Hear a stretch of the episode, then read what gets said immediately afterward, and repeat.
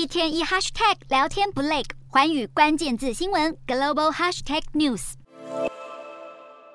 菲律宾也将会跟进东南亚的各国陆续的松绑新冠防疫的措施，全球呢可能会取消口罩令。虽然菲律宾上周发现了第一起 Omicron 的变异株 XBB 的病例哦，但是政府规划还是要朝向和病毒共存的生活。